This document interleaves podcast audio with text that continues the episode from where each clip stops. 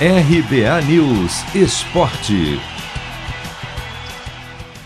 Autor do gol da classificação para a semifinal contra o Egito, atacante Matheus Cunha pode desfalcar o Brasil nesta terça contra o México, no duelo que vale vaga na decisão dos Jogos Olímpicos. A partida começa às 5 da manhã, no horário de Brasília, e o camisa 9 deve ser avaliado minutos antes de a bola rolar para saber se estará bem fisicamente, já que ele ainda não se recuperou de um problema muscular sofrido na última partida.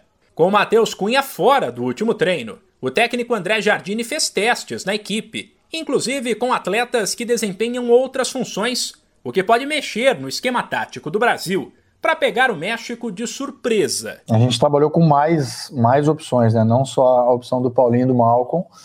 É, a gente também pensamos na situação de usar o Renier também como um segundo meia pensamos na situação de entrar com o Matheus Henrique ou com o Gabriel Menino, fortalecendo um pouco mais o meio. Partiu muito para o estudo do México para tomar essa decisão, mas a gente ainda conta demais aí com a, com a recuperação do Cunha. Vamos esperar amanhã até o, o último minuto possível. Apesar das várias possibilidades levantadas por Jardine, Paulinho é o favorito. E Malcom aparece como a segunda principal opção, caso Matheus Cunha não jogue. O treinador explicou o que muda com cada um dos atletas. Paulinho é um jogador é, que joga tanto por dentro como por fora, né? um jogador com capacidade de finalização, um, jogador de potência, de velocidade, é, que também nos dá muito boas alternativas. O Malcom já é um jogador mais de beirada de campo mesmo, né? joga muito parecido na faixa de campo que o Anthony joga, também pode jogar do lado esquerdo, né? não é novidade para ele.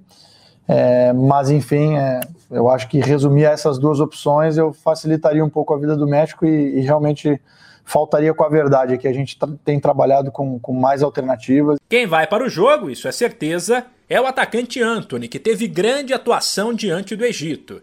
Ele também falou com a imprensa e admitiu um certo frio na barriga. Esse frio é normal, esse frio é gostoso, não só eu sinto, mas a gente, jogador, jogadores aqui conversa, também sente. Mas é aquele frio na barriga gostoso que você não vê o dia de chegar ao jogo, não vê o dia de pisar no campo e, e, e o juiz apitar.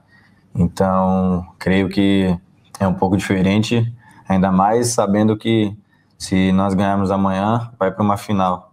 Então, a gente controla isso também, controla um pouco da ansiedade para que a gente venha entrar 100% e bem preparado para o jogo. O duelo que definirá o outro finalista será também nesta terça, às 8 da manhã, entre Japão e Espanha. De São Paulo, Humberto Ferretti.